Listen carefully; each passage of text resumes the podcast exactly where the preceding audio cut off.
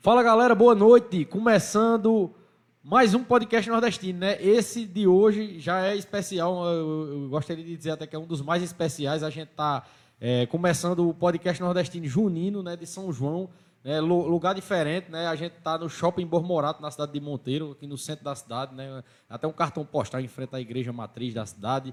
É, durante esse mês de junho, o podcast nordestino vai estar sendo feito aqui, né? A gente já lançou aí no, no Instagram todos os convidados que a gente vai ter, né? E hoje já estamos com o nosso primeiro convidado aqui abrindo esse é, podcast junino, esse podcast de São João, né? o podcast nordestino do melhor mês do ano, né? É, queria dar boa noite ao nosso convidado, que é o Breno Queiroz. Já foi nosso convidado lá em dezembro, não foi, Breno? Muito obrigado pela sua presença, boa noite. Muito obrigado pela paciência também. A gente tinha marcado para sete horas, mas sabe como é ao vivo, tem aqueles problemas. e Breno aí foi muito paciente, cara. Muito obrigado pela presença e pela paciência aí. Vamos bater um papo show. Valeu, Arthur. Eu que agradeço pelo convite. É, o atraso acontece e é o ao vivo, né? Isso é besteira. Vamos, vamos tocar, fazer prosear, como eu gosto de dizer. E tô aqui para isso mesmo falar um pouco de, de, pecuária, falar da minha vida. Fica à vontade aí. Simbora. Eu, eu, eu né, é, pesquisei bastante, né? Já, já acompanho né, suas redes sociais, principalmente o TikTok, que você põe conteúdo lá, né, de, de na sua área.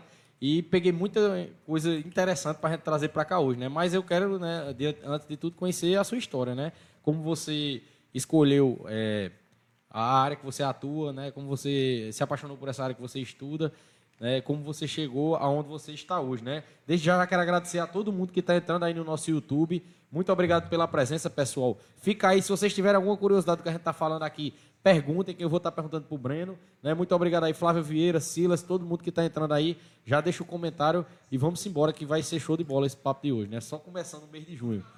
Breno, é... baixar aqui o som que tá alto. Breno, para começar, né? As suas origens, cara, né? É, eu acho que até a maioria das pessoas que me acompanham, né, que acompanham o podcast nordestino, né, não, não vão nem lhe conhecer assim de aparência, né? Esse, esse cara que Arthur trouxe hoje, né? Quais suas origens, de onde você é, qual o começo de tudo, como é que você também conheceu nossa região aqui, né? Como, como, como é a origem de tudo, Breno? Eu sou arcoverdense com muito orgulho, uma cidade do interior, portal do sertão pernambucano. É, sou filho de Mônica, de, de Dudé, o pessoal chama meu pai. É, tenho muito orgulho de, de ser filho dessa terra, de ser nordestino, como leva o nome. Acredito que esse sotaque arrastado meu, por mais que eu vá embora um dia daqui que não tenho pretensão, mas que é algo que me marca. E achei até estranho, estava até comentando contigo aqui nos bastidores, que eu fui na, nas lojas americanas aqui hoje, e a menina falando, e esse sotaque? Eu digo, oxe, é tão diferente porque a gente mora próximo, né? Você, por aqui por dentro mesmo, acho que dá 70 e poucos quilômetros. Se a gente for por fora, dá 100 quilômetros. E eu, eu, quando tu fala nessa questão de sotaque, né, foi o que a gente conversou em off aqui, né? Eu conheci você no TikTok, quando apareceu um vídeo, o vídeo que apareceu já estava com muita visualização, né? Só que aí o sotaque, eu disse, cara, esse cara é daqui de perto, né? Porque ele fala igual a gente, né? Eu não acho diferença no seu sotaque eu do também nosso. Também não. Aí foi até que eu perguntei, né? Você é de onde? Tá? Você é da Arco Esse cara, eu vou tentar trazer esse cara pro podcast, né? Foi assim que, que eu te conheci, né? Através do vídeo lá. Exato. E eu não acho diferente, né? O sotaque, tu falou que passou por isso hoje, né? Uhum. achar que tu... Mas, enfim, eu, né, eu tenho muito orgulho desse sotaque mesmo. E as pessoas me perguntam... Já uma vez eu gravei um vídeo bem curioso. Um dia a dia, a gente no sítio, catando... Catando, né? Já é do uhum. sotaque, o catando, uhum. que é catando, mas catando, como a gente já fala. Catando caju. E eu pensei, esse sotaque, esse daí é nordestino puro mesmo. Eu digo, rapaz, com muito orgulho. Eu sou zootecnista de profissão. Atualmente estou terminando o mestrado em ciência animal pela Universidade Federal do Vale de São Francisco, em Petrolina. Comecei minha carreira como técnico em agropecuária, mas minha vida de campo, ela desde criança, que por mais que minha mãe, minha mãe é da zona rural, mas quando me teve, já vivia na zona urbana. Mas eu sempre tive esse elo de, de campo. Desde quando me entendo de gente, era quase que todo fim de semana eu ir para um sítio, uma fazenda, para ter esse contato de campo e gostar, né? Então, algumas coisas que me marcam, Arthur, de, de, dessa minha origem de campo, eu lembro, isso é muito forte, um livro de uma quarta série, quando eu estudava. Aí tinha lá, o que é que você quer ser quando crescer? E eu botei ser vaqueiro. Então isso já era uma paixão, porque eu amava andar a cavalo. Uhum. Eu deixava tudo, de fato, para andar a cavalo. E aí, é, outras coisas que me marcam era que eu ia muito com os meus vizinhos para as roças. Para algumas pessoas, roça, por exemplo, pessoal de, de Petrolina, roça é sítio, que para a gente No é geral, sítio, né? fazenda. É. Lá para a gente, roça é roçado É de milho. do- da plantação. né? Isso, é onde, onde os pequenos produtores, pequenos agricultores familiares produzem para o alimento de casa e aquilo como excedente vai para pequenos comércios locais da cidade. Então ia muito para a roça de milho, muito para a roça de feijão e ajudava, gostava de acordar, se fosse menino, tu vais acordar 4 horas da manhã para ir para um roçado que tu não vai ganhar nada. Eu digo, eu vou com muito orgulho, eu me ia, muitas vezes passava até o dia com um pão que comia, porque lá não tinha, nem casa tinha, era rancho. Não sei se você já ouviu falar, que era o, o- para muitas pessoas Tipo um uma rancho. casa de apoio só, né, ali, né? Não, causa- nem casa tinha. Rancho pra gente lá é um, um- é um quadrado de madeira coberto e fechado ao lado com palha de milho. Então isso era o rancho. Muitas vezes a gente encontrava animal peçonhento, cobra lá e tudo. Mas era um- local pra gente muito agradável. Pra mim era muito agradável. Então eu eu tenho muito esse contato de campo e essas lembranças de criança. E aí eu fui. Quando cheguei no ensino médio, eu, eu trabalhava. Estava trabalhando e minha mãe chegou. A gente sempre teve uma vida dura, que a gente teve que trabalhar e estudar, passando por trampos e barrancos.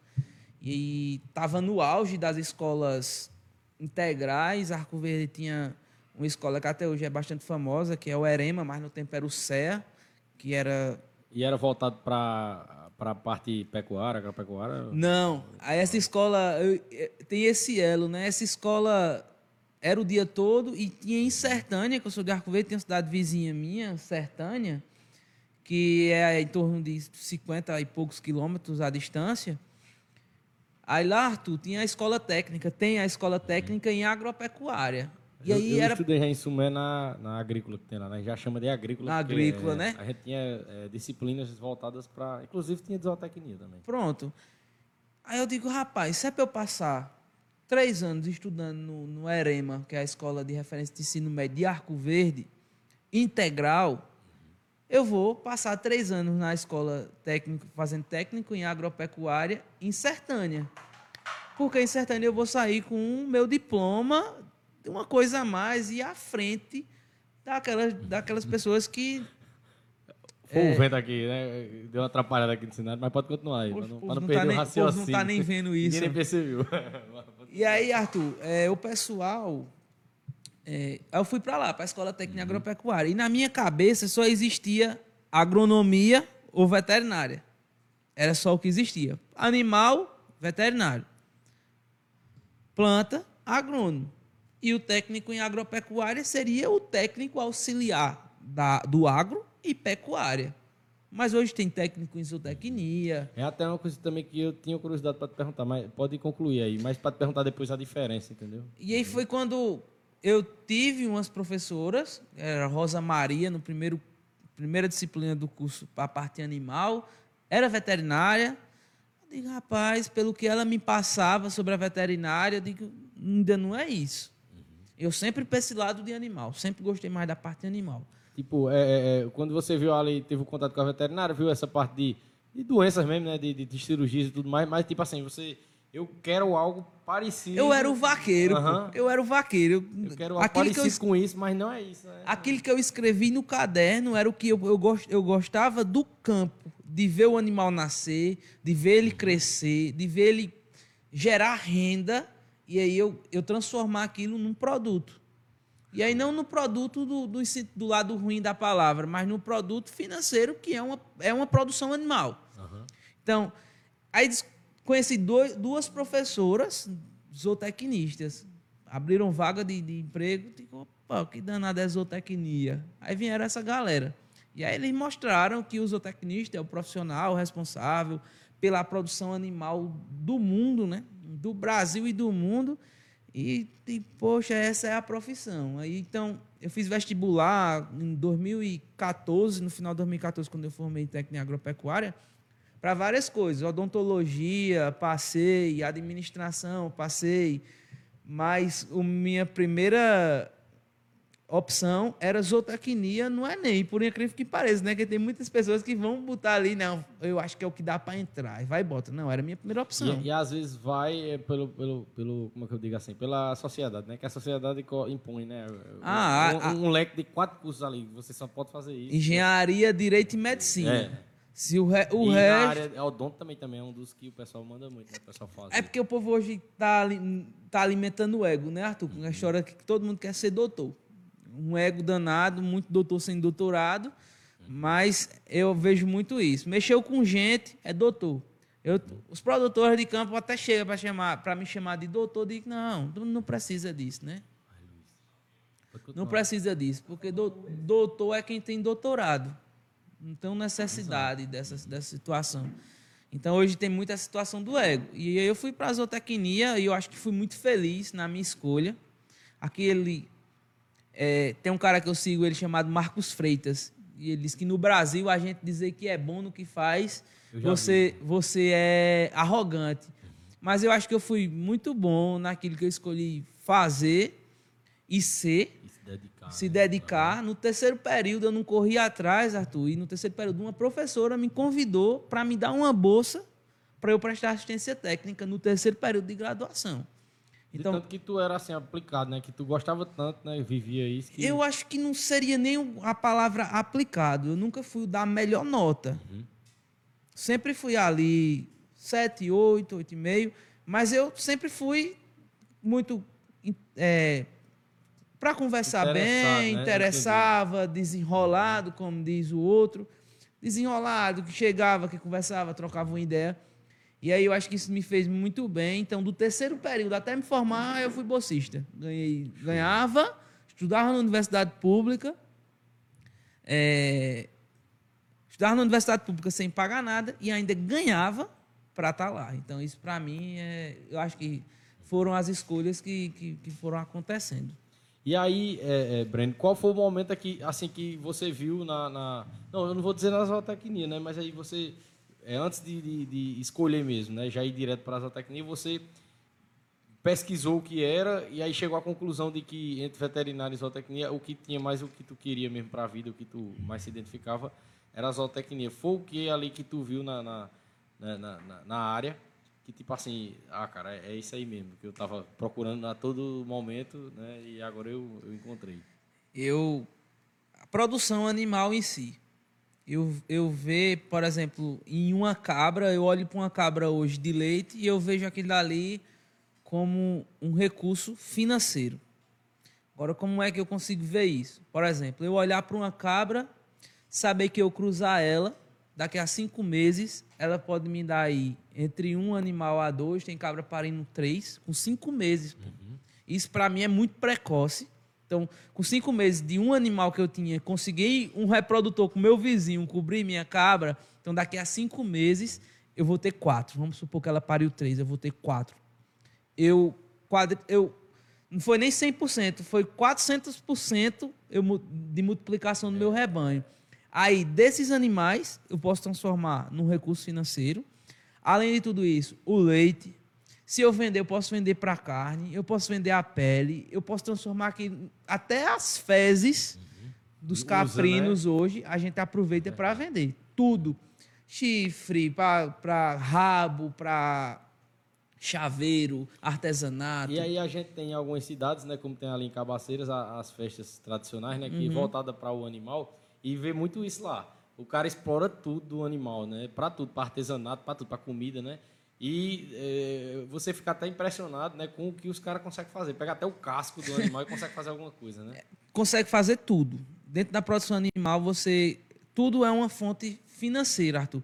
E aí, quando eu tive algumas disciplinas, por exemplo, na, no tempo do técnico em agropecuária, que foram, por exemplo, com, que tratava de medicamento, parasitologia, é, área até mesmo de discórnia que os técnicos em agropecuária no tempo podiam fazer.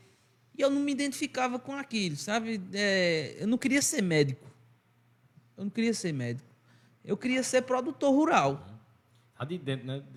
Desde o que nem você falou, né? É tanto que minha meta final, minha meta final, eu construo essa meta para que eu seja o dono das minhas terras e eu transforme o meu recurso em produção animal. Então, minha meta um dia é eu poder me sustentar da minha própria da própria produção animal que eu gerencio, que eu da minha maneira que eu tomo de conta, entendeu? Breno, é, o, o, o, na zootecnia, né, tem, tem toda essa questão da, da, da, produção animal e tudo mais, mas dentro da, da, das cadeiras, das disciplinas né, que, que você passou, eu sei que se, todo, todo esse trabalho né, de você acompanhar a produção animal, desde o nascimento ao que possa ocorrer na sua trajetória, ao seu crescimento, seu desenvolvimento, mas tem né, várias disciplinas né, que a gente tem, como é que eu posso dizer, é, dividida no, no, no, no, curso, né, no, no, geral do curso. Qual assim é a que tu, que tu fascinou mais assim, na disciplina ali, né? E, ah, e... Com certeza foi nutrição de ruminantes. Produção, tem como a gente só colocar um, um comercial rapidinho aí para a gente alinhar uma, uma, questão técnica aqui. Tu, Enquanto isso, tá joga a tela na, na, Passando o comercial, vou falar aqui com meus seguidores. Eu vou botar a tela, tiro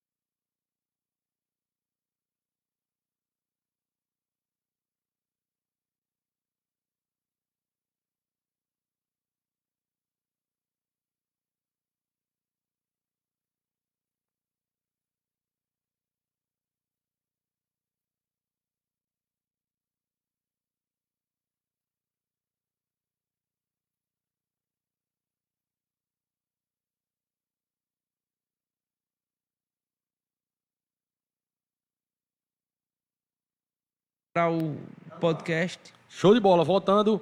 Galera, a gente teve uma instabilidade aí no YouTube, né? Mas no Facebook tá show de bola, tá pegando show, tá pegando top no, no Facebook. É, vamos agora, né, continuar aqui, né? A gente tava falando já na, já no, no- na época, né, que o Breno já tava na faculdade, né? Aqui tá ok, tá ok, produção aqui? Aí, Breno, a gente tava na parte né, já da faculdade, né? Quando você foi para faculdade já de zootecnia, né? Já tinha escolhido, né? Zootecnia, que era o curso dali do seu perfil que você queria, mais se identificava com o que você queria na, na, na área animal, né? E aí, é, finalizando o, o, o curso, né? A gente parou naquela parte da cadeira, disciplina, né? Qual a foi. disciplina que mais tu gostava na, na faculdade? É uma loucura, viu, Arthur? Porque assim, eu disse nutrição de ruminantes, mas eu cheguei na faculdade querendo trabalhar com ruminante. Para quem não sabe, ruminantes são os animais que apresentam rumen, como o- a câmara fermentativa dos, dos alimentos, onde ocorre a digestão dos alimentos, e os não ruminantes. Nós, por exemplo, somos não ruminantes, porque a gente tem o nosso estômago tranquilinho, sem nenhuma subdivisão. O ruminante ele tem o estômago dividido em quatro. Então, que aí um da- uma dessas partes é o rumen. Por isso que é retículo, omaso, abomaso e rumen.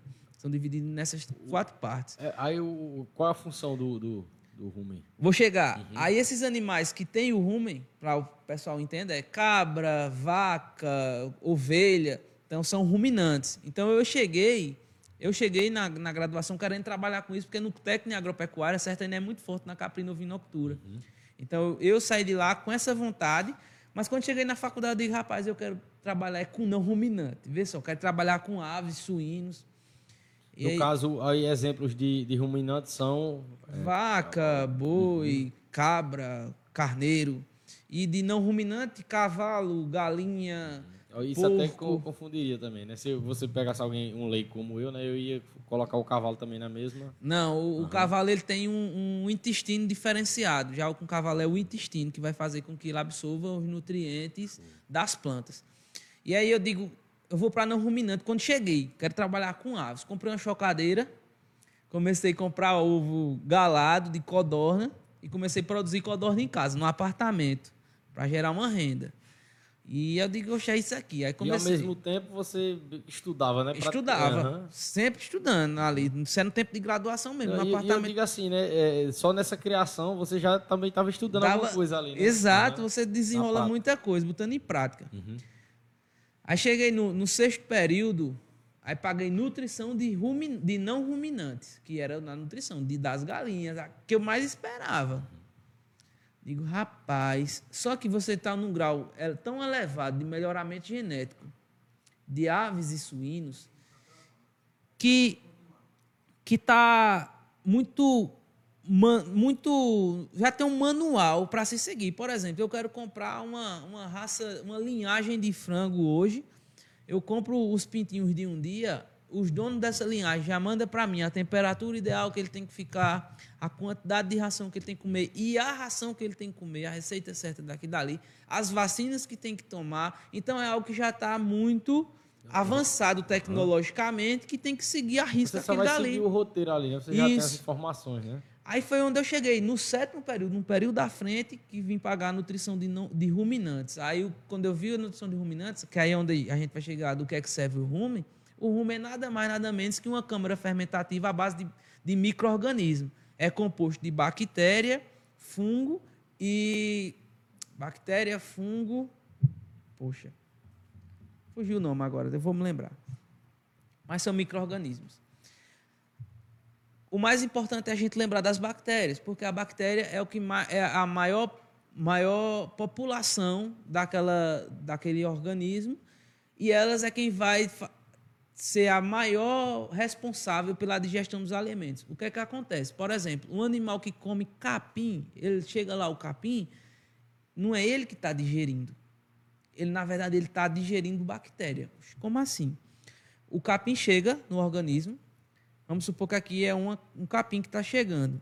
As bactérias caem aqui, se alimentam do capim, elas vão proliferar, ou seja, se multiplicarem entre elas. Então, isso daqui, que era capim, se transforma num montante de bactéria.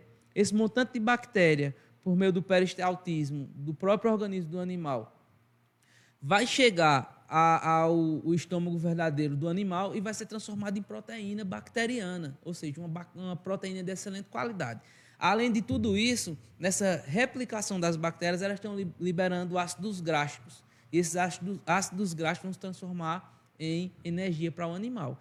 Então, você entender que eu estou dando um milho juntamente com uma soja. E aquilo dali não está sendo o alimento do animal, eu tenho que alimentar primeiro as bactérias, aquilo me fez endoidar a cabeça e dizer, caramba, eu tenho um leque de coisas que eu posso trabalhar aqui e alternativas. É por isso que você vê na nutrição de, de, de ruminantes, hoje, por exemplo, trabalhar com ureia pecuária, aproveitar uma base de algaroba, aproveitar resíduo de panificação, resíduo de citros. E eu Então, vejo muita pergunta para você sobre isso, né? O pessoal perguntando que se eu postar isso, isso é melhor do que isso. Então, isso foi que me fez essa, dar essa viajada na questão da nutrição de, de, de ruminantes. A gente podia, poderia, poderia dizer né, que o zootecnista é o nutricionista do, do mundo animal, né? Dos animais. E ainda, ainda digo mais, eu digo que ele vai muito mais do que isso. É, a lei que regulariza o custo de zootecnia, que é a Lei 5.550 de 1968, ela deixa muito claro que o zootecnista é o profissional qualificado e responsável por toda a cadeia da produção animal. Ou seja, é, reprodução, o alimento que o animal vai comer, é, manejo sanitário preventivo. Tem muito né? mais do que só. Então, é de fato o cara que vai fazer e organizar, além que a gente estuda o gerenciamento das propriedades, a gente paga cadeira de economia, a gente paga disciplina de é, gerenciamento rural. Então, é uma visão muito mais ampla. Tem a nutrição, certo? A gente é o, o profissional que estuda de fato a nutrição. Tem alguns colegas de profissões que vê um geral de nutrição. Por exemplo, nossos colegas médicos veterinários, eles veem uma nutrição geral, 60 horas de, de disciplina e vê todas as nutrições, porque eles são médicos. Se acontecer algum problema gastrointestinal, eles têm que entender um pouco daqui dali como funciona. Só que a gente, por exemplo, nutrição de ruminantes, para mim, foi uma disciplina de 60 horas, só ela. Aí eu paguei nutrição de ruminantes, nutrição de não, de não ruminantes, nutrição de equinos, nutrição de animais aquáticos. Então a gente paga tudo isso diferente e eles acabam vendo condensado. É, então a gente vai muito mais do que o nutricionista. Somos os nutricionistas, mas vai mais um pouquinho. Show de bola, cara. Breno, é, é, entrando agora, eu, eu, eu separei muita coisa aqui, pô, de, de curiosidade, entendeu? Até coisa que, que, que, se a gente for, vai muito longe, né? A conversa Vamos aqui. A embora, gente pode a até marcar outros encontros depois aí.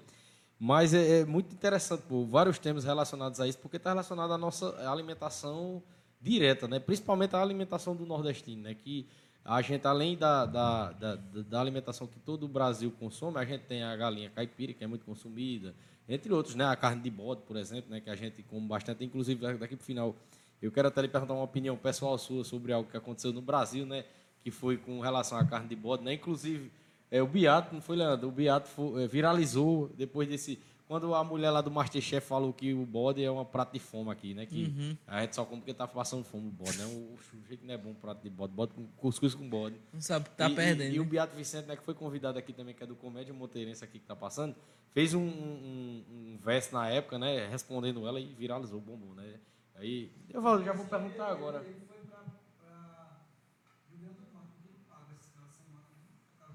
Foi por causa do vídeo? Caramba, foi para um evento lá em Caicó, ele me falou. Um evento de poesia, não foi já por conta desse vídeo aí que ele ficou conhecido. Ainda tem que tocar, ainda tá bombando esse vídeo. Eu queria te perguntar, né? Uma pessoa que fala um negócio desse, né? Que, que, que fala um, um- um preconceito desse, né? Sobre a carne de bode, né? No geral, sobre o animal também, que é um, uma representação nossa. Qual é a sua opinião sobre isso? É, é um prato de fome. Nunca comeu uma carne tão boa, né? Eu gosto pra, pra. Ela falou isso no Masterchef e eu gosto de, de lembrar de um episódio de Fátima Bernardes com, com a galera que foi para Arco Verde, minha cidade, e foram visitar a Bodega da Poesia. Lá na Bodega da Poesia, os- um dos pratos típicos de lá é o arrumadinho e a tripa de porco. Então, para quem de fato não tem o costume de comer, vai dizer logo, "Oxe, eu não quero. Então a repórter chegou lá, o que é que, que, que, que o dono da bodega deu para ela comer? Tripa de porco. Então, para uma pessoa que vem do sul, que não tem costume de comer esses derivados de carne, quando ela comeu, ela ficou doida. Já viu que tem um nome para a tripa de porco, o nome, o nome gourmet que, que os caras inventaram? Eu tava Vísceras- tentando lembrar. É, como é que chama? Acho que deve ser vísceras suínas ao. Exato. Era tipo assim, uma- aí uma, vez, é, tem até história também sobre isso, um amigo da gente de São Paulo, né, foi lá pra Sumé, a gente foi no bala, né, aí pediu tripa, né. Ele nunca tinha comido, não sabia nem o que era, né. Aí nem- a gente não falou, né, o que era. Aí colocou na mesa, ele já foi. Aí eu comi umas três, isso é bom demais, que torresmo bom, não sei o quê, e toma na tripa, né. Aí disse o que é isso? Aí a gente lembrava, né, na época dessa piada que tem, falou Uhum. esse nome aí, esse esse nome bonito. Eu nada. vi, eu vi uma vez esse negócio do- da gourmetização da tripa que era com cuscuz, que era assim, vísceras suínas é, com. deri- não, vísceras suínas com produtos do milho umedecidos feito a vapor. É, o pessoal inventa, meu amigo. O pessoal aí a gente disse inventa. esse negócio e ele sendo enganado, né? E toma na tripa. Quando já tava perto de finalizar, aí o bicho disse: Isso daí é bainha de merda. bicho, eu. Tá comendo bainha de merda. meu. Mas é mas demais, uma né? tripinha bem limpinha, tu é doida. É eu como até na casa do intrigado, viu? Eu, eu só tive receio de. Eu só, tive, eu só tive receio de comer tripa uma vez quando eu vi minha avó tratando. Limpando, É, aí bicha eu vira ela assim, né? Eu vi ela tirando e tal. Aí, aí, eu, aí eu fiquei comigo com receio. Mas depois que tava pronto também eu comi do mesmo jeito. Eu como até na casa do intrigado, cara, velho. Uma tripazinha. Ah, Aí, Arthur, pra essa mulher, velho, eu, eu só digo assim, ela tá no excesso de preconceito, né? Uma coisa que ela não sabe. Mas lembra do que eu te falei sobre é, os haters? Quanto mais a gente divulga, mais fama pega. É o típico de pessoa que não vale a pena a gente nem comentar, né?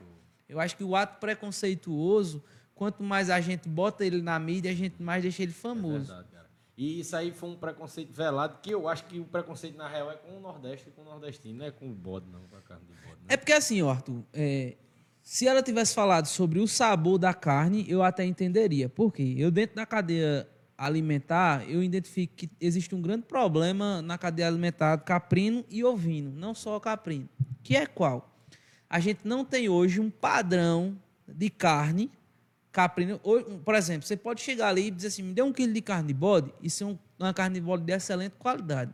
Mas semana que vem você ir no mesmo lugar e dizer assim, me dê outro quilo de carne de bode, e você pegar uma carne péssima, com gosto de animal velho, uma carne muito seca, muito dura. né, Então eles não têm um padrão de produção. E aí o que é que acontece? Se ela tivesse falado sobre o sabor, beleza, mas aí ela é tanto que você pega a carne de bode aqui para nossa região, é uma das carnes mais caras que tem, né?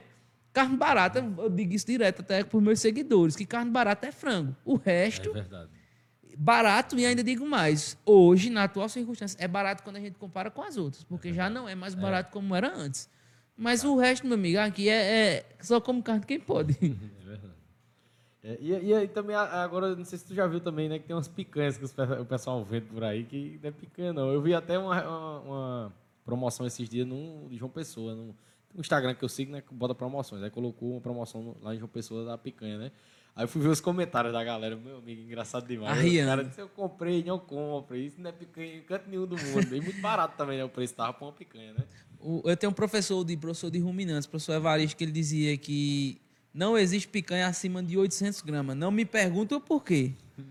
Eu realmente não tenho domínio para dizer o porquê, mas ele diz, olha, picanha acima de 800 gramas, independente do tamanho do animal, não existe. Show de bola, cara. É, Breno, entrando agora já na- na- nas partes mais assim, específicas né, e técnicas do seu trabalho. Eu trouxe muita coisa aqui, né? E baseado nos vídeos, nos seus vídeos que eu assisti, né? Aí um dos vídeos que eu vi, né? é- e uma coisa também que é curiosidade, né? É, é, é nítido e é claro que a galinha de capoeira ela é muito mais gostosa do que o frango de granja que a gente compra, que a galinha que a gente compra na, Aham. na granja, né? É, por quê, cara? Porque a, a galinha de capoeira tem um sabor diferenciado. A gente. ó, pra- a pra- textura dela, sei lá. Até para os seguidores, é, Arthur, o pessoal do Centro-Oeste não conhece como galinha de capoeira, né? É galinha caipira para eles. Só que para a gente, no Nordeste, existem três nomenclaturas: a galinha caipira, a galinha de granja, que é o frango de granja, e a galinha de capoeira. Eu já fiz até um vídeo falando sobre isso, eu pensei que uma galinha de capoeira era uma galinha dançando capoeira. E, e muita, eu acho que também é por região, que chama galinha capoeira, né? Não, A é por- é- chama galinha caipira. Galinha né? caipira. É a nossa região que chama galinha de capoeira. Por que galinha de capoeira? Porque a nossa região, a galinha de capoeira é a galinha que está solta de fato na capoeira comendo inseto, comendo sobra de comida, comendo planta. Já a galinha caipira, ela tem já uma ração balanceada, só que ela tem o contato com os insetos, mas ela tem essa suplementação com a ração. Ela tem um contato, elas são galinhas criadas numa área de pastagem, mas elas têm puleiro, elas têm, ela tem, um um controle, né? Uma fiscalização. ela tem né? uma organização, por mínima que seja, não é comparado com a galinha de granja, mas ela já tem uma organização. Já a nossa galinha de capoeira é da solta capoeira. mesmo, Se- Tipo, o cara chega lá, vamos pegar de capoeira hoje. Exatamente. Não sabe que raça é, Aham. não tem uma raça definida, ela tá solta na capoeira. Ah, tua galinha comeu hoje? Não, eu joguei um milho para ela de manhã, pronto. E ali fica nesse milho e tudo certo. E aí, qual é o diferencial da nossa galinha de capoeira e a galinha caipira? Né? A galinha caipira também consegue trazer esse- esse- essa questão do sabor diferenciado. Para alguns vão dizer que é o hormônio do frango de granja, já digo logo. Eu vou nem dizer se tem ou se não tem, depois a gente vê aí. Mas, Arthur, são os pigmentos que são oriundos da alimentação desses animais. O que danado é isso?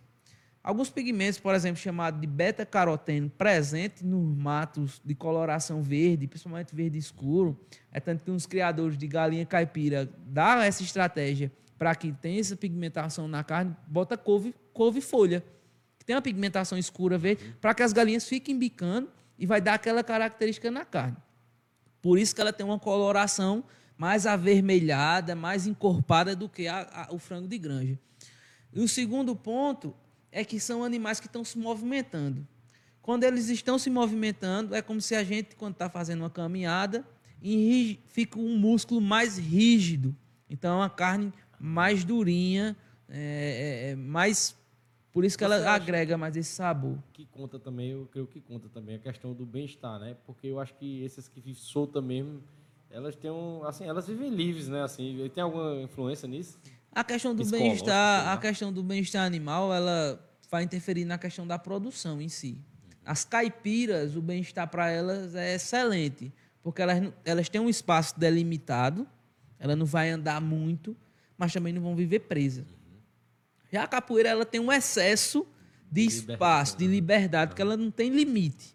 E esse excesso, ela vai, faz com que ela tenha uma, uma perca de nutrientes, que ela se alimentou, mas ela está perdendo porque está caminhando. Então, não seria um ponto positivo para a capoeira, mas para a caipira, com certeza, o bem-estar animal, em toda a produção em si, é, é viável. O, o- a alimentação delas de inse- de insetos, né? Que tem, né? Também. Sim. Influ- Influencia em alguma melhora ou piora? Essas pigmentações, né? Além do bem-estar, faz com que a galinha cisque ela apresente características comportamentais de quando elas viviam em vida livre na natureza, que é o ciscar, é ensinar os pintinhos quando nascem a ciscar e procurar alimento, caçar. Então ela está distraindo a cabeça dela para fazer aquilo e está aproveitando, claro, algum nutriente da, daquele, daqueles insetos para produzir algo.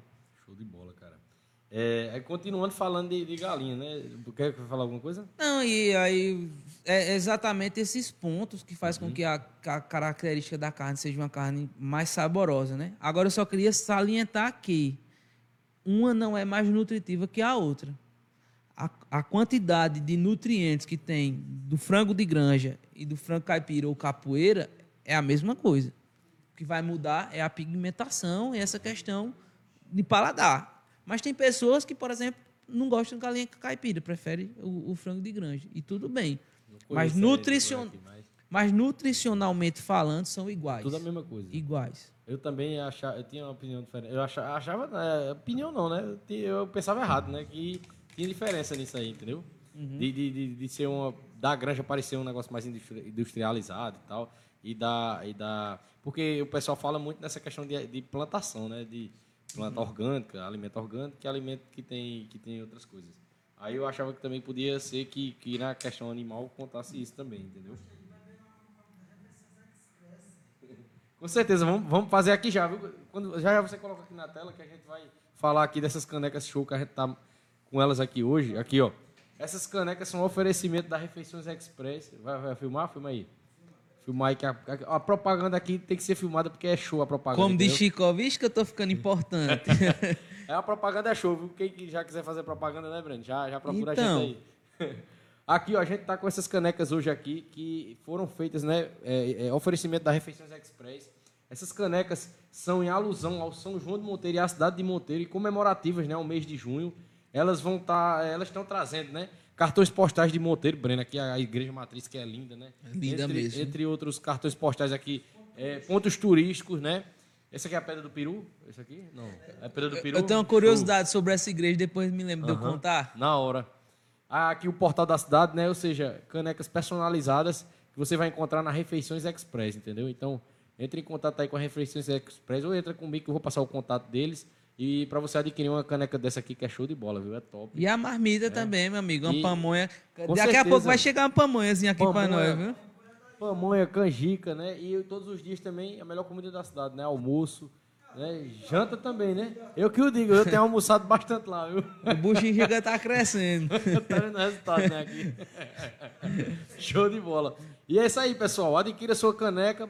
Vai curtir o seu São João aí com estilo e com. E é uma homenagem a Monteiro, né? Ao aniversário da cidade, que é esse ano, dia 28 de junho. O encerramento do nosso podcast de junho vai ser o encerramento também né, do São João de Monteiro e aniversário da cidade, né? E a caneca comemorativa. Show de bola.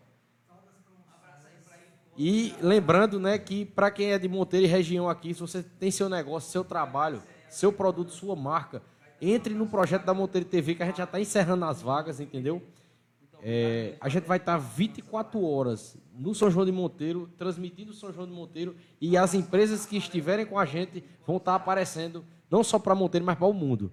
Nós vamos estar com divulgações presenciais dentro do sítio São Francisco, na festa à noite do palco principal e também no digital, né? nas nossas lives através do, da, da Monteiro TV nas suas plataformas e também no podcast nordestino, né? em toda a programação da Monteiro TV. E vai almoçar, é? Então é isso.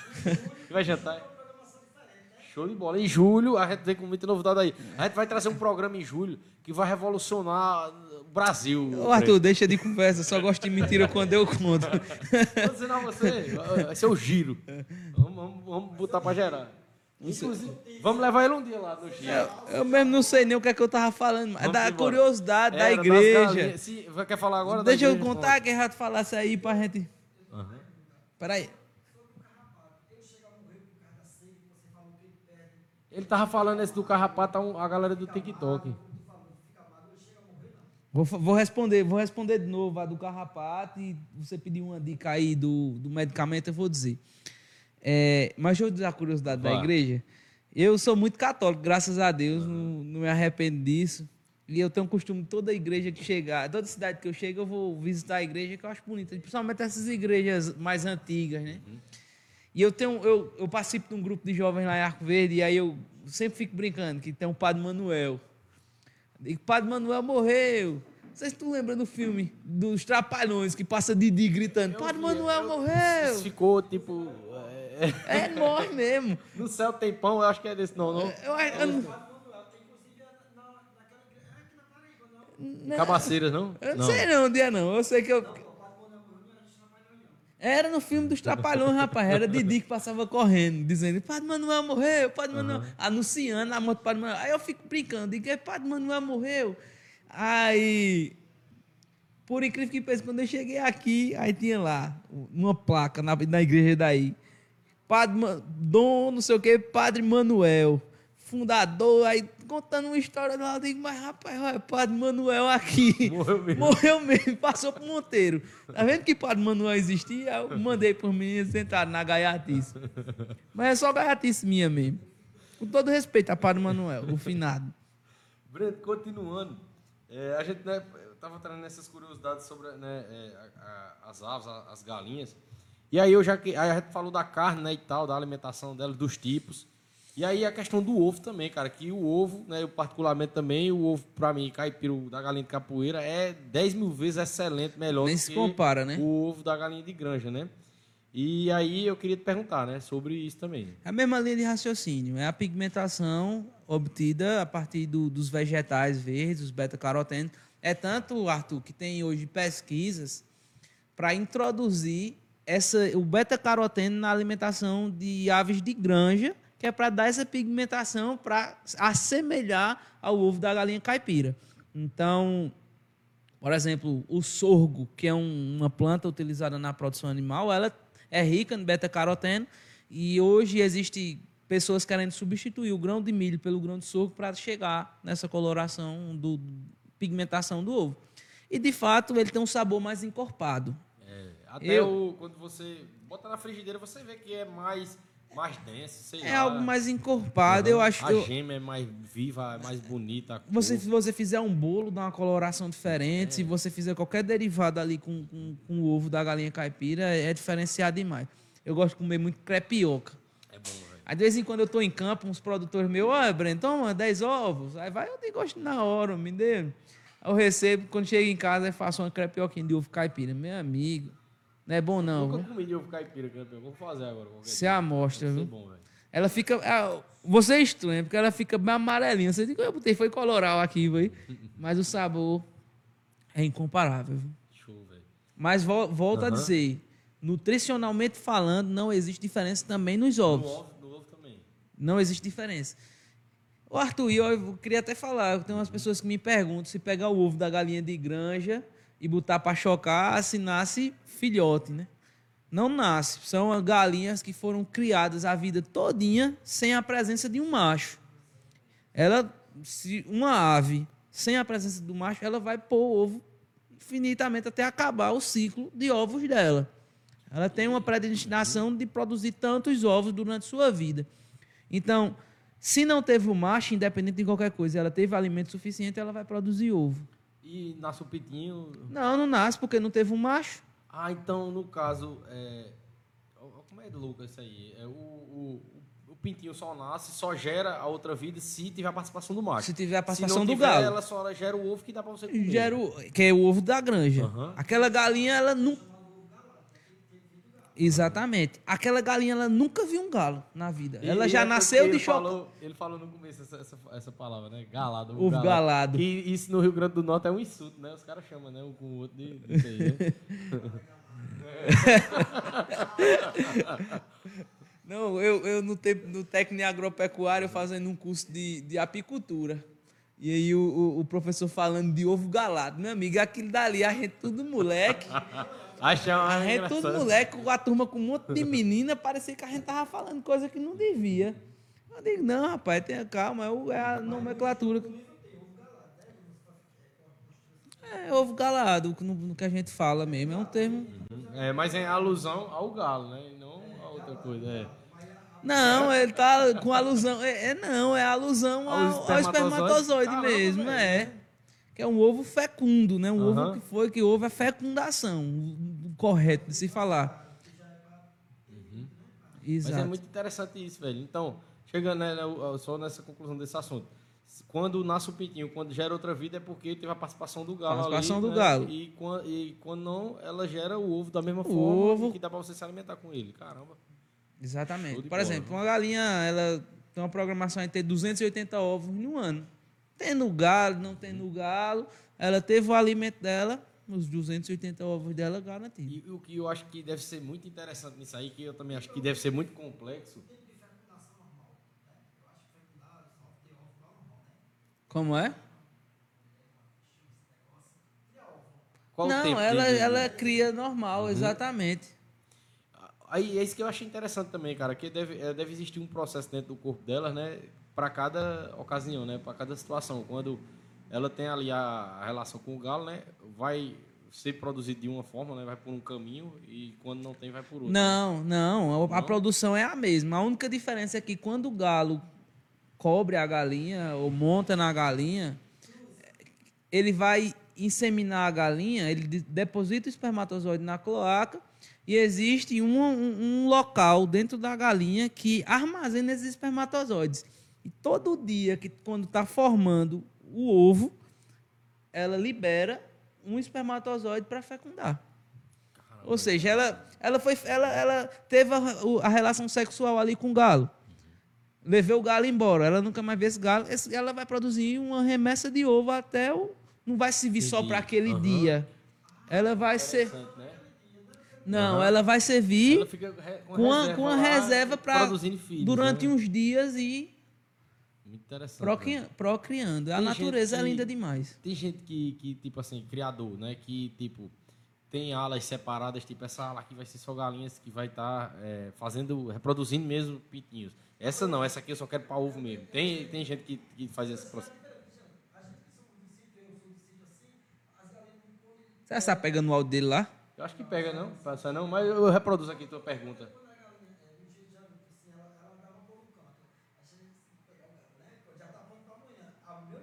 Uhum.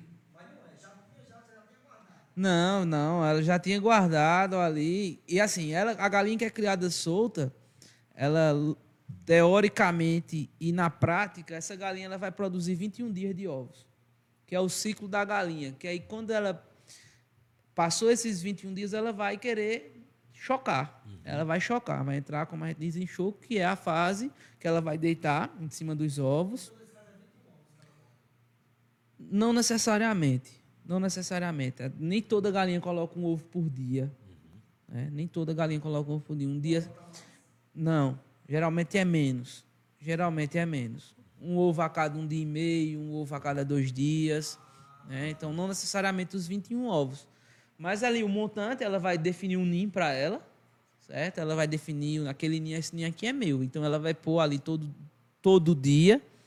E aí, dentro dessa postura dela, ela vai chocar os pintinhos, que também são 21 dias de choco. Show, show de bola, cara. Só deitadinha ali, comendo o mínimo possível. A natureza é top, porque a galinha ela vai deitar, vai comer o mínimo possível e ainda tem um detalhe. Ela levanta durante o dia com o bico, fica girando o ovo. Não, é- ela gira aquele dali para o funcionamento do ovo mesmo. Se a gente, você pegar aquele ovo, botar numa chocadeira, se você não sacudir o ovo, o embrião morre.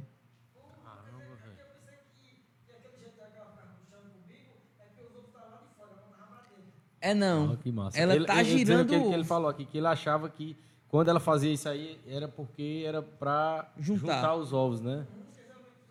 Interessante, né, cara? Não, é, é girando o ovo para É o embrião Deus não que morrer. isso, né, cara? A natureza é, é-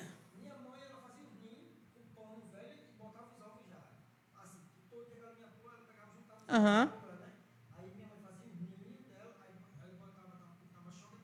Eu já vi também quem já fazia isso mesmo, que colocava dentro do pano. A maioria das pessoas tiram, porque não deixam lá. Pode ficar velho, excesso de temperatura e é, chegar um outro bicho e comer, se alimentar, ou até uma própria, até uma própria galinha com uma, má de- uma, com uma desnutri- desnutrição vai se alimentar do próprio ovo, porque ela quer sobreviver. Ah, isso, é, isso é muito interessante também. Isso é um assunto até que eu ia te perguntar mais, mais para frente, isso aí, que é uma curiosidade que eu tenho. E isso eu pesquisei com relação a cachorro, né? Porque acontece às vezes com cachorro e gato e eu vi que era por conta de nutrição. Quando a cachorra na gestação ela é mal nutrida e tal, ela pode, quando ter os filhotes, comer algum dos filhotes, né? E muita gente nem entende, né, cara? Que muita gente acha que o animal não tem maldade, né, cara? É uma coisa é, é biológica isso aí, cara. Falta de nutrição mesmo, ela não, não tá bem nutrida, né? O que deixa o animal, o que leva o animal uma, uma alimentação mal balanceada, muitas vezes ele tá de bucho cheio, mas não tá nutrido. Ou para a parte de cachorro, pode ser um medo também. Um susto muito grande. E aí, por ela achar que está protegendo, ela acha que engolindo ele de novo está protegendo o animal. Caramba, O instinto. Eu nunca tinha ouvido, velho. O ato do instinto ele de, protege, de proteção pode levar a isso. Um susto, um medo, uma ocasião que não Às vezes alguém perto, ela pensa que vai ser uma ameaça para ele, né? Um, por Pra exemplo, o- esse tempo de São filhote. João agora, né? Muito fogos, Aham. essas coisas. Então, tudo isso, o ouvido do, do cachorro é muito sensível, né? Então, isso pode levar a um Cara, consumo, interessante. um viu? canibalismo, né? Exato. Ou um animal novo também no ambiente. Ah, não, minha cachorra tá para Paris. Chega um cachorro do nada lá, né? Pode levar ao canibalismo. Isso eu falo para os animais de modo geral. Pode levar ao canibalismo, à desnutrição. Ou o excesso de animais também no mesmo lugar. Por exemplo, eu tenho um espaço de um metro quadrado e lá eu tenho cinco cachorros. Aí, para ela, tá protegendo o animal, entendeu? Cara, interessante demais, viu? E a gente fez uma, uma gestação uma vez de uma cadela, né? E a, a gente pesquisou muito para não dar nada errado e, e viu isso, né? E aí a gente teve o maior cuidado com relação à nutrição dela. Mas imagina se ela tivesse tido os filhotes e tivesse acontecido isso. A gente não ia entender, cara. Se ela, a, gente, a gente fez tudo certo, a gente não ia entender, entendeu? Mas tem essa hipótese aí, cara, interessante demais isso aí, velho. Leandro tá falando ali, um principalmente na primeira cria. É, na primeira cria de todo animal acaba sendo mais difícil, porque ela está aprendendo a ser mãe. E aí a gente tem dentro do, do, do campo da agropecuária a falar que o animal é, é boa, boa mãe ou não. Uhum. E o que é um animal boa mãe? Um animal que protege e que produz leite suficiente para manter aquele filhote em vida. Então existe de fato animal que é boa mãe. E quando é de primeira cria, mãe de primeira viagem, ela aprende ali. Uhum. Então você não pode definir se um animal é bom ou não como mãe na primeira cria. A gente até se admirou também. É, e nessa que eu citei, né, dessa cadela que a gente fez, foi a primeira dela. E a gente ficou fascinado pelo cuidado dela, cara. Era impressionante. Ela nunca tinha sido mãe, mas ela era uma, ela tinha, ela ficava cuidando deles. Ela via se o caía pro lado, ela ficava. Ô, Arthur. Quando a gente pegava, pô, ela fazia cara de choro, pô. Como assim, você tá levando meu filho para onde? Só faltava ela dizer isso. Não, não. É, é, o que impressionou também foi o cuidado. Foi muito bem cuidado. Ô, Arthur, e você acredita que isso acontece? Esse, esse instinto dela acontece na hora que ela tá lambendo a placenta que sai junto com o filhote? aquela limpeza que Geralmente ela está fazendo, é aquele cheiro, é quando ela consome aquela placenta que é a limpeza, começa a ter uma liberação de hormônios no eixo hipotalâmico, que é aqui o eixo central do, do cérebro, que comanda tudo de hormônios, e ele começa a liberar uma, uma carrada de hormônios de identificação que aquele animal é animal dela, é filho dela e que ela vai criar aquele animal. É tanto que se você pegar um animal enjeitado para ela poder cuidar, você tem que pegar aquela placenta dela, esfregar no animal, que é para ela sentir o cheiro também dela lá, para poder ela aceitar. Senão ela não vai aceitar nunca. Eu vi um vídeo do cara fazendo isso com um bezerro. E ele mostrando, foi no TikTok que eu vi, ele mostrando, ó oh, galera, se eu não fizer isso, a vaca, aquela vaca que não é mãe desse bezerro enjeitado não vai aceitar ele. Aceita não. Aí ele foi lá, passou, é interessante demais, pô. Aí botou para perto. Ela na mesma hora já. E ela tava com o outro. Uhum. Ela já mudou junto do dela, ficou com os dois. Interessante Adota, demais, né? né? É muito, é muito é fascinante demais pô, o mundo animal. Entendeu? Diga aí. Não, essa que eu tô falando não. Essa que eu tô falando, ela foi de boa, não comeu nenhum cachorro, entendeu? Não, é, ela ficava muito cuidadosa com os cachorrinhos, pô. A gente impressionava disso. Quando a gente pegava neles, ela ficava agoniada, entendeu? É, Branco, continuando. Eu queria falar também de outra coisa, porque eu sei que você fala muito lá, que é um, é um alimento dos animais, né, que é a palma, e que é da nossa região aqui. Né? E é, muito se fala, muito se falou sempre sobre a palma, principalmente nos, nas épocas de seca braba. Né? E eu coloquei até assim o tópico, né? a palma e a, sobrevi a sobrevivência do nordestino. Né? Qual a importância dela para o, o, manejo animal e para o nordestino no geral, né? porque a partir do manejo animal, né, da alimentação deles, o, o ser humano se alimenta. Né? O Arthur, é... rapaz, a gente tem tudo eu hoje mesmo, eu visitei um produtor que eu digo a ele, rapaz, tu não é rico, já disse a ele, digo, tu não é rico porque, enfim, mas tu tem tudo para ser rico. A gente tem a faca, tem o queijo e não come. E tem um detalhe, o nordestino, se ele tivesse a estrutura que o sul, por exemplo, ou o centro-oeste tem, a gente era tava lá na frente. Por quê? Costumo dizer que a gente tira leite de pedra aqui. A gente tira leite de pedra. Nas proporções que a gente tem hoje de, de alimentação animal, de raça, tudo, e a gente conseguir produzir com qualidade como a gente produz, é, é algo muito difícil. E eu estou dando esse arrudeio todinho para a gente chegar na palma forrageira, que você disse que é daqui, mas é uma planta exótica, trazida de fora do Brasil, se não me engano, se não me falha a memória, do México, do México para o Brasil, como uma alternativa da gente passar pela escassez de água, que aí eu é bem polêmico isso que eu vou dizer, mas nossa escassez de água a gente tem é muito mais político do que a própria escassez, a, a, o estresse hídrico uhum. em si. A gente tem um estresse hídrico, mas é uma coisa que a gente sabe que vai passar, é uma coisa que vai acontecer historicamente, pelo menos a cada 10 anos vai ter uma grande seca no Nordeste mas existem várias alternativas que a gente pode conviver com o semiárido bem e não vivemos porque dá voto. A verdade é essa. É, é, é isso que eu ia falar. Às vezes o, o, os políticos às vezes têm a, a, solução nas mãos ali próxima, a solução ali de bandeja, mas promovem a seca para manter o assistencialismo, para manter as pessoas Arthur, quem é dono dos carros pipa? Quem é dono dos carros-pipa da tua cidade? Eu não sei. Da minha não, são os eu vereadores. não sei quem é, não. Mas se procurar saber, vamos descobrir. Das minhas são os vereadores. Aham. Da minha cidade são os vereadores. Eles precisam da seca, né? cara? Então, eu ganho voto como? Doutor, eu tô precisando de um carro-pipa de mil litros d'água. Dá uma enrolada grande e manda, Eu sabe? vou resolver o problema desse cara. Se, eu, eu- eu prefiro que ele fique necessitando de mim. Eu vou direto. limpar uma barragem? Pra quê? Aham. Por exemplo, o açude da minha cidade, chamado Riacho do Pau, que é o que abastece a cidade toda, a gente passou por uma seca muito grande. Todo mundo aqui no Nordeste Uhum. passou nesses últimos anos. De dois anos para cá, era para a gente estar nos melhores anos das nossas vidas com questão de chuva, e não tivemos por conta que foi chuva boa e pandemia veio de pancada. Mas antes da pandemia, que estava. A gente passou por uma seca muito grande. E nessa seca muito grande, pergunta quantas vezes foi uma máquina limpar o açude? Para quando chover se aumentar a capacidade hídrica de armazenamento desse açude? Não tem. E aí, fugindo da polêmica, da política, que deixa isso para lá, é, Fala de coisa boa. vamos falar de coisa boa. A palma forrageira, cara, ela é um depósito d'água. Ela armazena 90% de. A 90% da palma é água. 90% da palma é água. Caramba, então ela, tipo, no período que chove, que, que cai a chuva nela, ela Ah, armazena. ela e armazena- fica lá. Ela armazena e até quando está na seca, continua sendo água. Ela é um copo d'água para um animal.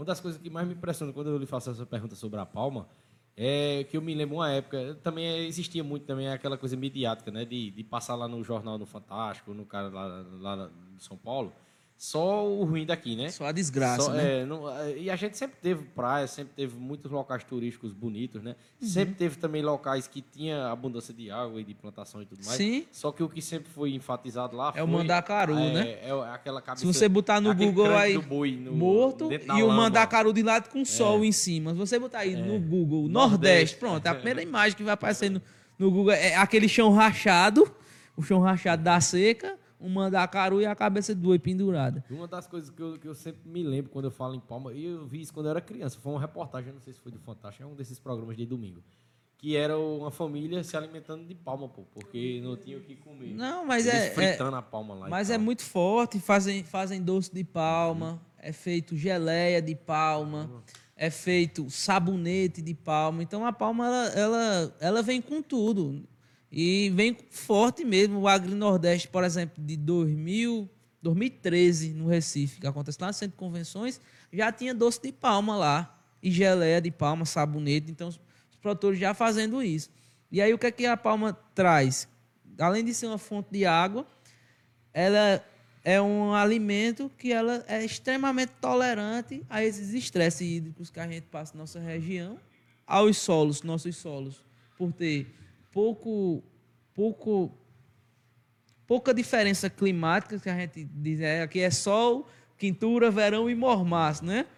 Por, por não existir essa variação climática bem definida, a gente acaba tendo solos rasos, solos verdes. Então, nossos solos são, são não é você pegar o solo daqui, o solo da Amazônia, o solo da Amazônia é extremamente profundo, porque o intemperismo está acontecendo a todo momento naquele solo. Já o nosso é mais devagar. As rochas, a gente chegando na rocha é mais rápido. Já a rocha de lá não, está bem mais decomposta. Então, a consequência disso é que essas plantas, elas nos ajudam demais, demais. Só que hoje as pessoas se privaram a isso. Eu acho que o lado ruim, que, que eu, não é nem ruim, né? Acho que nem existe lado ruim na palma, são as pessoas acharem que a única alternativa é ela, mas ela é uma delas. Hoje a gente já tem alta tecnologia em silagem e feno, que são dois processos de armazenamento de alimento que duram uma vida, 4, 5 anos, estocado ali e com excelente qualidade para o animal. E aí, na silagem no feno, você coloca milho, né? Coloca dezenas de- Geralmente, plantas que até é melhor nutricionalmente falando, né? Hoje, por exemplo, se faz silagem de milho da planta completa, e aí você pega, corta a planta, quando chega no ponto ideal de silagem, passa numa forrageira ou na ensiladora, pica ela, bota em saco, pra, que é uma técnica, silagem é nada mais nada menos que uma técnica de armazenamento à base de fermentação anaeróbica, ou seja, eu tiro o excesso de oxigênio que tiver ali todinho E as bactérias que vivem no, no, sem oxigênio, sem a presença de, de oxigênio, vão começar a, a, consumir os carboidratos solúveis da, da, daquele produto e vão se multiplicar. Se multiplicando, elas vão liberar um ácido chamado ácido lático, que vai dar um ambiente ideal para aquilo se conservar até dar uma dor no, na tripa. Caramba, diga aí, interessante. É, falando agora, vamos falar um pouco de carne, né? De carne, carne mesmo, assim, de carne de churrasco mesmo, né? Bora. Assim, as carnes caras que a gente falou. Coisa que eu nunca mais vi. é, começando, Breno, é carne de porco, né? Existe muita coisa, até uma pergunta que eu te fiz da outra vez, eu vou te fazer de novo dessa vez, né? Que eu achei muito interessante a resposta, né? É, falando primeiramente da carne de porco, né? Existem muitos mitos, muitas verdades sobre a carne de porco. Tem gente que não come carne de porco de jeito nenhum. Às vezes é gosta, cara, é porque é, é muito delícia, velho. A carne de porco é muito boa. E tem gente, não, porque eu não posso comer porque eu tenho um problema crônico de não sei o quê. E a carne de porco eu tô é cirurgiado, eu tô com uma ferida. É, com uma ferida. mulher, mulher menstruada não pode comer e, e assim vai. Que, que tem uma doença crônica e diz que não come de jeito nenhum a vida todinha porque fala isso, né? Que é carregado e tal. Do mesmo jeito, tem aquela história que dizem que não coma carne de porco se você não sabe de onde vem, porque vai dar aquele negócio na sua cabeça, dar uma doença no cérebro. Todos esses mitos né, que existem. Eu digo que são mitos, porque algumas coisas você já me, me, me explicou. E aí, para falar um pouco sobre isso, né, sobre a carne de porco. Primeiro, essa questão aí é verdade ou mito? É, é, é remosa, é, não faça, não coma que vai fazer mal, não sei o que. Como é? Conta aí. Me chama pro churrasco aí que eu lhe digo. é, eu, quando eu comer dela, eu digo, mas brincadeira à parte, uhum. é, é mito, Arthur, é mito. A, a carne de porco se você pegar a parte sem gordura da carne de porco, hoje é uma das carnes mais saudáveis do mundo. Se não me falhar a memória, é a quarta carne mais exportada e mais produzida do Brasil e a primeira do mundo. Caramba. A primeira do mundo é a carne de porco. Surpreende, né? A gente pensa logo que é o gado. Primeira do mundo. E nós somos o quarto maior exportador de carne suína, da última vez que eu tinha visto. E, se não me engano, o primeiro é a China. Então, é uma carne extremamente saudável e esses mitos, eles vêm oriundos da, do sistema de criação que foi criado os nossos porcos quando eram porcos. Hoje são suínos, uhum. né? são animais extremamente limpos, porco não gosta de lixo. Se ele tiver no lixo, você botar um prato, um, um, um, um coxo com ração e um coxo com lixo, com certeza ele vai comer ração. O porco que procura lixo é porque ele está passando fome, ele vai lutar para sobreviver. Se a gente tiver num lixão e só tiver aquilo para comer, a gente só vai, vai comer o lixo. E o porco que vive na lama, que muitas vezes as pessoas associam o porco na lama com o lixo, ser um animal sujo, aquilo é nada mais, nada menos que também uma técnica de sobrevivência por conta da sua camada de gordura, ele não tem glândulas sudorípicas, ou seja, eles não suam suficientemente para resfriar o, porco, o, o seu corpo. Ele é muito calorento, né? Então eles estão na lama fazendo uma troca de calor para refrescar uhum. a alma, para aquilo ali é o spa mesmo, dele, né? é o spa uhum. do porco. Mas se você der uma água limpa também, ele vai estar tá na água limpa. Assim como o hipopótamo gosta de estar tá naquelas grandes. Eu lembro quando eu ia para o circo, era pequeno, que via os hipopótamos, era uma carreta com uma, uma banheira gigante que o hipopótamo vivia dentro. Porque era o, o espaço que ele encontrava para refrescar o, o, o, seu corpo. E aí os porcos viviam, ainda hoje eu consigo ver na, nas pequenas cidades, em lixo, é. É, animais que não tinham melhoramento genético com excesso de gordura, e o excesso de gordura de fato faz mal, né? a gente já entende. Gordura em pouca quantidade faz bem, a gente tem hormônios do nosso corpo que são a base de, de, gordura, inclusive os nossos hormônios sexuais, eles são a base de gordura. Então, a falta de hormônio de, de, de gordura faz mal, mas o excesso também. Aquela, a dosagem sempre vai ser a ponta. Então, se você come uma carne de porco saudável, meu amigo, não tem para onde ir, não. É uma carne extremamente tranquila, mulher pode comer, pessoa com ferida pode comer, qualquer coisa pode comer. Aqui fecha de 10 é. Daqui a pouco. É, ainda dá tempo, ainda dá tempo. É, a gente tem que ir na hora que fechar ou não? A, é, é, já, já, já, já, a gente está encerrando aqui. Só trazer mais, alguma, mais algumas. É, é, é, Rapaz, eu sei que hoje não tinha hora. Aqui. Só porque hoje eu me programei. Eu até 11, pô, não é do horário lá do, do, do, É só no final de semana, né? Que, que vai mais um pouco, né? Show de bola. Mas Mas continuando aqui, aqui, Breno, eu vou trazer só mais uns pontos principais aqui. Eu trouxe muitos pontos aqui para trazer mais, mais, mais uns principais aqui.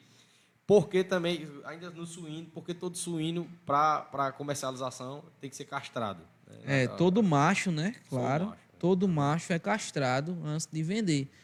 Acontece a castração do suíno, que vai para engorda até 21 dias, seria o ponto ideal, 21 dias de vida, tá? A castração desses animais, porque hormônios gerados pelos testículos, que são os hormônios masculinos, testosterona, enfim, faz com que fique uma carne tanto com gosto ruim quanto uma carne dura. Então, por lei, existe uma lei que regulamenta isso, dizendo que só pode vender carne de porco que seja castrado. E outra coisa que eu lembrei também da outra vez que você falou, que também tem a lei que é proibido alimentar os porcos com lavagem, né? Sim. E a gente vê que é muito comum isso, né? Muita gente nem sabe disso, né, cara? É proibido, é, é proibido aí você é, alimentar, né? Porque tanto o, o produtor está colocando em risco a vida do animal, que ele não sabe de onde vem, quanto das pessoas, das pessoas que podem consumir sem uma proliferação de doenças, de bactérias mas, enfim, a gente vê que não é dentro da nossa realidade, como não tem fiscalização, acontece muito. E é, e é um perigo mesmo, porque ali dentro da loja tem todo mundo. Né? Às vezes tem até coisa química, tem até é, coisa plástica ali no ah. meio, e ele aí vai ingerindo, né? Tem tudo. Uma vez eu escutei que se você colocasse um recém-nascido dentro de uma pocilca, o porco come. Porque ele não entende, né? Não então. Entende. Ele foi ele... condicionado a, a ser, comer aquilo, se alimentar Ele daquilo, devora né? tudo. Quando botar ele e outra coisa também. Se ele sentir sangue, Arthur, por exemplo, ele mordeu o parceiro dele lá, um porquinho, mordeu outro porco. Ele sentiu o gosto de sangue, ele gera um canibalismo. Caramba, diga aí. E outra coisa interessante sobre a, a criação de porcos também, para finalizar a criação de porcos, é essa questão que você falou da, da pocilga, né, do local. E eu, é, eu trabalhei no IBGE no Centro Agropecuário que teve, né? Eu fui em várias propriedades. E eu vi as propriedades que faziam a criação de suínos, a criação correta, com ração e tal. Uhum. E é muito limpo o local e é toda hora o cara lavando, limpando. Pelo menos uma vez lá, por cara. dia ele lava. É muito limpo o local, entendeu? Não tinha mau cheiro, entendeu? E, e eu também já fui no local que o cara criava. A bagaceira, é, né? Cheio dentro do lixo e tal. Aí é. é, é Isso acaba sujo. com a cadeia alimentar, uhum. né? A cadeia, a cadeia produtiva do animal, essas práticas. Mas tem gente ruim em todo canto, né? Tem um bom médico, tem um médico é. ruim tem um bom zootecnista, um zootecnista é ruim e assim vai. Show de bola. E temos sorte hoje, temos um bom zootecnista. Ei, cara, modéstia. Breno, vou trazer mais aqui os pontos principais aqui. A rocha aí. Aqui é, frango, eu falei falando de frango lá no começo, mas falar de novo agora, né? A maior polêmica, né? Frango de granja tem hormônio, os frangos crescem ligeiro porque os caras metem bomba anabolizante nos frangos, como todo mundo diz. Fala aí como é essa realidade aí, Breno? É, o, o, nosso técnico aqui, Foi, ele disse que trabalhou numa granja e tá teimando aqui dizendo que tem ele hormônio. Que, tem né? condição não. 30 dias pro bicho ficar grande, não tem como não. É o, o Chester, né? Não tem não, 10 quilos 30 dias não. E também é. tem outra curiosidade lá, que tu vai ver que ele vai falar sobre o Chester. Tu já pega ele, a... Ele tá, ele tá com ilusão ali, mas não tem... Né? E a galera se iluda, acha que Chester, que Chester é, peru, é peru. carne de peru, carne sofisticada. Mas vamos lá. É, a questão do hormônio também é um mito muito grande, né? Tanto que tem empresa hoje, Arthur, botando lá no seu caminhão. Esse é sem hormônio. Isso é por lei, pô. Ele não poderia estar tá fazendo isso, porque é, não é, dentro da cadeia não pode ter aplicação de hormônio, é proibido por lei. Aí o cara diz, mas não tem fiscalização, aí eu vou inserir. As pessoas inserem porque ninguém fiscaliza que nada. Hormônio é extremamente caro. Né? Se fosse assim, esses marombeiros tudo vivia tomando hormônio, se fosse uma coisa muito fácil de se encontrar. Vocês não compraram remédio de cavalo, né? Além de que, uma pessoa que fala isso, acredito que nunca de fato foi numa granja e vê lá 10 mil animais e vê a possibilidade de, meu Deus, como é que eu vou aplicar em 10 mil animais aqui? 10 mil em um galpão. Mas a granja tem 100 galpões. Então imagina é como é que ia força, aplicar. E aí os caras também falam que não é aplicado, que bota misturado na ração. Bota misturado na ração. Aí, pronto, beleza, se botasse na ração, esse curto período de 38 dias, 42 dias, seria suficiente para haver uma absorção desse hormônio Verdade. e gerar esse efeito todo? E aí o outro ponto, quanto é a carne de frango hoje? Entendeu? Uhum. É uma das carnes mais baratas, é a mais barata comparada é, com as outras.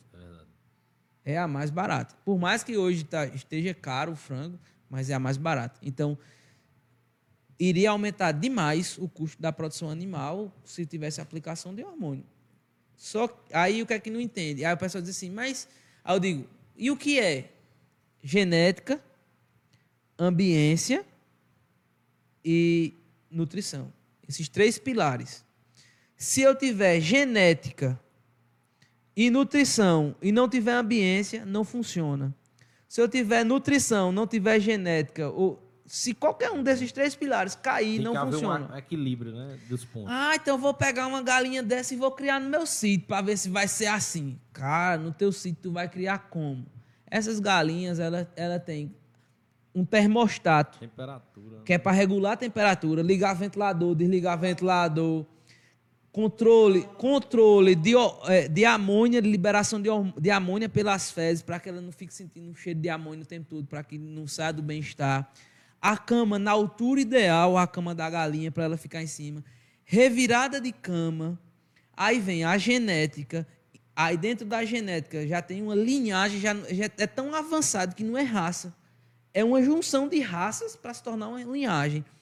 E dentro da linhagem vem a nutrição. Uma nutrição feita à base de aminoácidos. Não é nem a base de proteína, é a base de aminoácidos, porque aminoácido é o que forma proteína. Então, eu identifico quais são os aminoácidos que aquela ave está tá precisando e eu botei aminoácido, não proteína. Quando eu balanceio a base de aminoácidos, então isso daqui, aí tem outras coisas. O incentivo pela, pelo alimento. O animal ele é extremamente curioso. Então, muitas vezes o, o comedouro está cheio de ração, mas passa alguém batendo, que é para o animal chamar a atenção para ele e ele ir lá bicar. Está sempre ingerindo o E ele alimento. passa o dia todo comendo, tem isso. O né? dia todo Aham. comendo. Aí é aqui, ó. Aqui é o comedouro e aqui é o animal.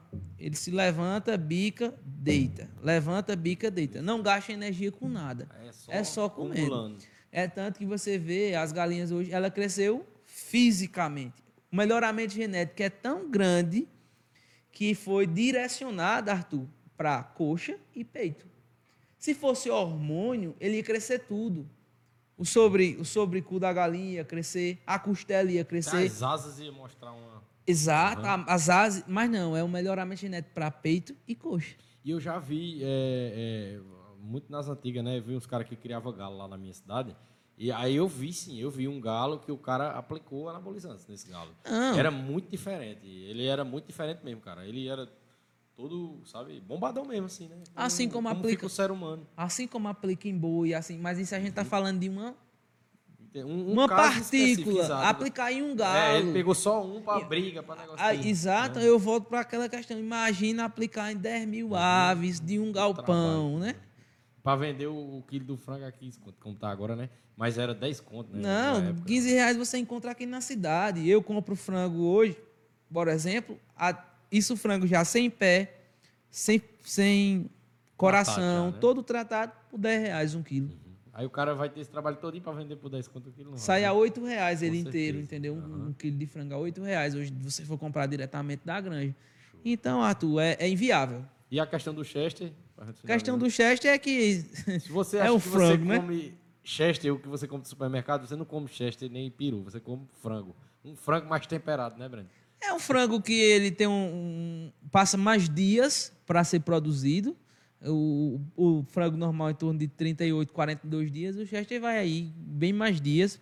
Por isso que fica naquele padrão, com a ração diferenciada também. E já é uma genética para que ele tenha também um porte maior. Show de bola. Pra gente finalizar, só para falar da carne bovina, pra gente finalizar, um vídeo que eu achei muito interessante foi a questão da exportação.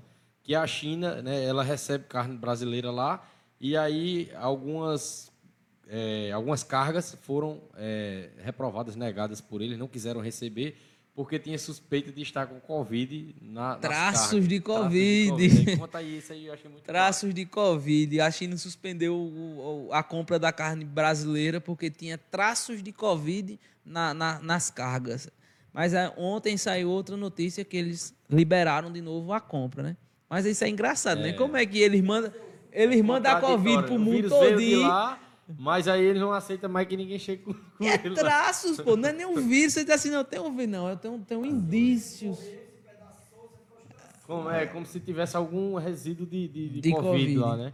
Aí você acha que lá, que foi onde proliferou mesmo, Não vai ter em algum objeto, em alguma coisa traço de, de Covid, vai ter em todo canto, né? Eu não vou nem entrar na questão Aham. da China para não dizer que eu tô fazendo política. É verdade, o pessoal já rotula logo, é verdade. Mas eu quero que, ó, eu ia até ficar calado de novo, pra não soltar uma besteira.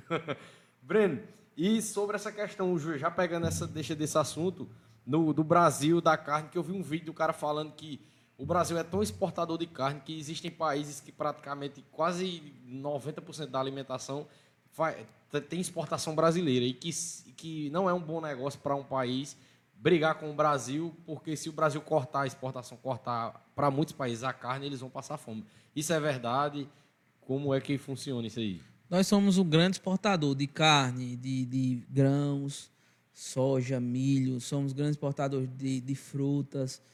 Mas, Arthur, para ser sincero a você, quando tem um doido que quer fazer uma guerra, eu tenho certeza que ele não vai pensar em nada disso. Se você pegar o cara da, da Rússia mesmo, tu acha que ele pensou em quê? Pegar um É, doido tá que daquele para Colocaram várias sanções aí, cortaram um monte de coisa e ainda tá rolando. 100% nem aí. Se você pegar um doido para fazer uma guerra. Agora, de fato, se o Brasil parar, se o agro parar, o Brasil não se ferrou durante essa pandemia, porque em um dia sequer o agro parou. Todo mundo tomou leite, todo mundo comeu queijo, todo mundo é, comeu uma carne, todo mundo comeu um ovo, todo mundo comeu um feijão, um arroz. Se o agro parar um dia só sequer, Arthur, aí a bagaceira tá feia. E o que você acha das pessoas que atacam o agro e dizem que é, o agro tá desmatando a Amazônia? Tá uma polêmica muito grande em cima disso. Né? Existem os radicalismos, eu acredito, do, da agropecuária em relação a desmatamento, de fato, mas eu não, não combato o radical sendo radical. Eu acho que isso, isso acaba sendo. Ah, não, qual é a solução?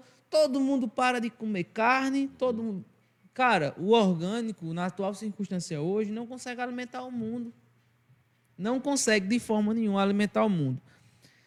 Se eu parar, aí eu digo assim, eu vou comer o quê? Não, eu estou comendo milho. Alimento à base de milho e de soja. Meu irmão trabalha numa fazenda à base de milho e de soja que o final dela você não vê. Então ali desmatou também, matou animais que viviam naquele ecossistema. Então todo, toda ação, toda ação do ser humano vai gerar um dano, toda ação. Agora vale a gente é, fazer esses balanços e não ir para o radical, E- nem para o excesso de retirada e nem para o excesso de retirada e nem para o excesso de deixar assim, não, o agro tem que morrer ali. Se morreu, a economia do país para. E nesse assunto, Breno, só trazendo uma opinião já da parte jurídica, né, da parte do direito. Inclusive agora eu estudei direito agrário, né, e gostei muito, pô, da, da- eu gosto muito dessa área, acho muito interessante. E aí é uma das coisas também que as pessoas têm que observar antes de fazer uma, uma colocação dessa, de dizer que o agro atrapalha, que é ruim e tudo mais. É, as propriedades, né, isso aí você também vai saber, né? Você tem a obrigação de deixar uma área de reserva legal que é proporcional a toda a sua área, entendeu? Ou seja, com certeza, cara, quem é do agro formalizado, que exporta, que produz profissionalmente, que produz industrialmente né, a carne e tudo mais, ele está seguindo todos os padrões de toda a burocracia que nós temos no Brasil. O Brasil não tem burocracia. né? Nada, tem nada. Aí o cara, ele tá seguindo todos esses padrões, toda essa burocracia e ainda tá colocando comida na sua mesa, entendeu? Aqui não é Na dizer opinião, mesa- mas eu digo minha opinião e a minha opinião Não, aqui é essa. para dizer a opinião. E aí, eu, eu- tudo que eu falei é que eu penso, técnico. entendeu? e agora eu vou dar minha opinião eu penso, pessoal. minha opinião pessoal é que essas pessoas que vivem a criticar disso são pessoas que têm recurso financeiro, que dá para viver de alternativas, recurso financeiro para viver de alternativas. São pessoas que, no meu ponto de vista, tá extremamente raso e alimentado de uma ideologia única Colado, né? Assim, eu, eu consumo só esse conteúdo. Uhum. Só consumo esse conteúdo. Não consumo o outro lado da moeda para entender. esse mundo aqui. Exatamente. Esse tipo de pessoa. E, infelizmente, volto a dizer, os extremos são ruins. Arthur, só teve um extremista que, para mim, foi bom. São Francisco de Assis. O cara deixou tudo, que era um cara rico, largou toda a sua herança, foi viver com os pobres. Quando ele chegava nos conventos, isso é relato dele escrito, quando ele chegava nos conventos dele, que ele fundou, ele chegava assim, de madrugada, passando fome e passando frio. As pessoas ele dizia: Eu sou Francisco, deixa eu entrar. E ele dizia: Não, você não faz parte, você é um impostor. E ele dizia: Ali eu senti o amor. Então, isso é um, um excesso de radical mas que não faz mal, hum, pelo contrário, fez o bem. Hoje a gente ainda colhe frutos. Ser extremista de, de falar, só falar é fácil, né? Mas ser, uhum. exatamente. Agora, ser extremista eu dentro do meu apartamento, é. na beira do mar. E falando de quem produz a carne, comendo carne escondida. Vai em churrasco. Não pode, né? A beira-mar, né? E você ali, com seu iPhonezinho, fazendo o vídeo, que nem eu vejo muito famoso fazendo, é muito fácil. É muito fácil. Agora, chegar num produtor rural que eu atendo aqui em Isabelê, que tem ali suas 10, 12 cabras, que vai vender seus 30 litros de leite por dia e fazer daquilo sua base de renda, vai dizer para ele: esse cara vai viver de quê? Hoje eu dialogava com um dos produtores, Arthur, que o programa do leite, que é o programa que compra leite deles aqui do estado da Paraíba, tá todo mês uma ameaça de parar a compra desse leite. Ah, não, um joga que é a culpa do presidente, outro joga que é a culpa do governador, ano político, não sei como é que está essa confusão. Para mim não me importa. Uhum. O que me importa são eles, são as pessoas deles. E aí eu me perguntar, numa cidade de mais ou menos 3 mil habitantes, como é que vai ficar se parar em torno de mais ou menos 50 famílias que produzem e vendem esse leite de cabra ali? De que é que esse povo vai viver? O comércio é pequeno demais. Não tem como a prefeitura empregar esse povo todo, porque é um detalhe, são 50 famílias, não são 50 produtores não. Esse produtor, ele tem a esposa, que já tem mais uns três ou quatro filhos, que já deriva, já tem um cunhado como agregado morando dentro de sua casa. Vezes tem já também uma pessoa que já ajuda ele, que mora ali já perto. tem uma pessoa uhum. que, que, ganha de uma diária é. para trabalhar ali no sofrido. É, o filho que morava ali já casou com outra menina. Então, dentro daquela terra tem duas, três casas. Então você diz, meu Deus, eu dentro desse radicalismo, eu estou pensando em quê? Eu estou pensando em quê? Outra coisa que eu fico pensando assim, poxa, eu tenho que dar uma alternativa. Está errada a produção? Dê uma alternativa. Lá em Arco Verde tem um, tem um pessoal que faz frete, carrega móveis, uma mudança, uma, uma tirada de, de entulho na porta de uma pessoa com carroça de burro. Eu sou extremamente contra a, a agressão ao maltrato. animal, o maltrato. Mas eu não posso chegar lá e dizer, cara, tu não vai fazer isso mais não. Esse cara vai viver de Se quê, Arthur? Aí, é. Esse cara vai é. viver de quê? Eu tenho que dar subsídio a ele. Eu tenho que dar subsídio a ele. Eu não posso ser o radical de chegar e botar o cara, ó, acabou teu emprego hoje. E Isso é você é vê que não, é, ele, esse cara ele não, ele não tá buscando uma atividade criminal. Ele buscou ali num trabalho, um meio de vida, um meio de sobrevivência, entendeu? Mas com certeza. Então você tem que, se você vai tirar isso dele, você tem que, que preparar o cara para ter dignidade, né, para outra coisa. Show de bola, cara. É, Breno, muito obrigado pela presença mais uma vez, cara. Vou pegar na sua mão aqui, que você, cara, é um cara paciente, entendeu? Você esperou a produção toda da gente é, começar aqui, né?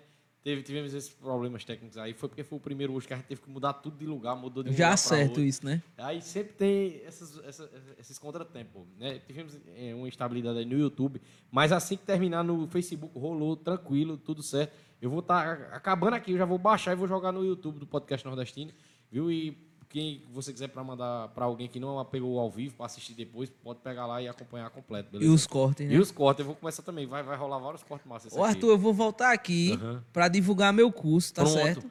No dia que você estiver pronto para divulgar, você me diz que nós faz. Em primeira tá mão aqui para o podcast nordestino, para meus seguidores do, do TikTok, é, eu estou melhorando a qualidade visual, já consegui alguns parceiros e a gente está elaborando alguns cursos, planilhas, é, apostilas, e-books, para ser disponível com uma taxa simbólica, é uma taxa simbólica, e muitos deles gratuitos, Arthur. Hoje eu até tenho um e-book lá no meu Instagram, gratuito, com alternativas, é, plantas ricas em proteína, como uma alternativa de baratear o custo de ração.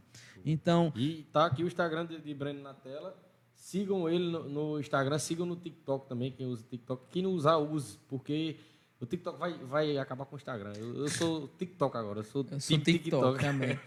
o TikTok, TikTok só tá para terminar de melhorar, ele só precisa melhorar o bate-papo, o chat, é. a interação. Porque, por exemplo, eu só converso contigo se eu te seguir. É verdade, eu vi isso também. É, se, a, se nós dois não seguir um outro, chega, a gente não né? conversa. A gente uhum. só conversa. Por exemplo, tu, tu me seguiu, aí tu mandou mensagem para mim. Eu só podia te responder se eu te seguisse de volta. Verdade.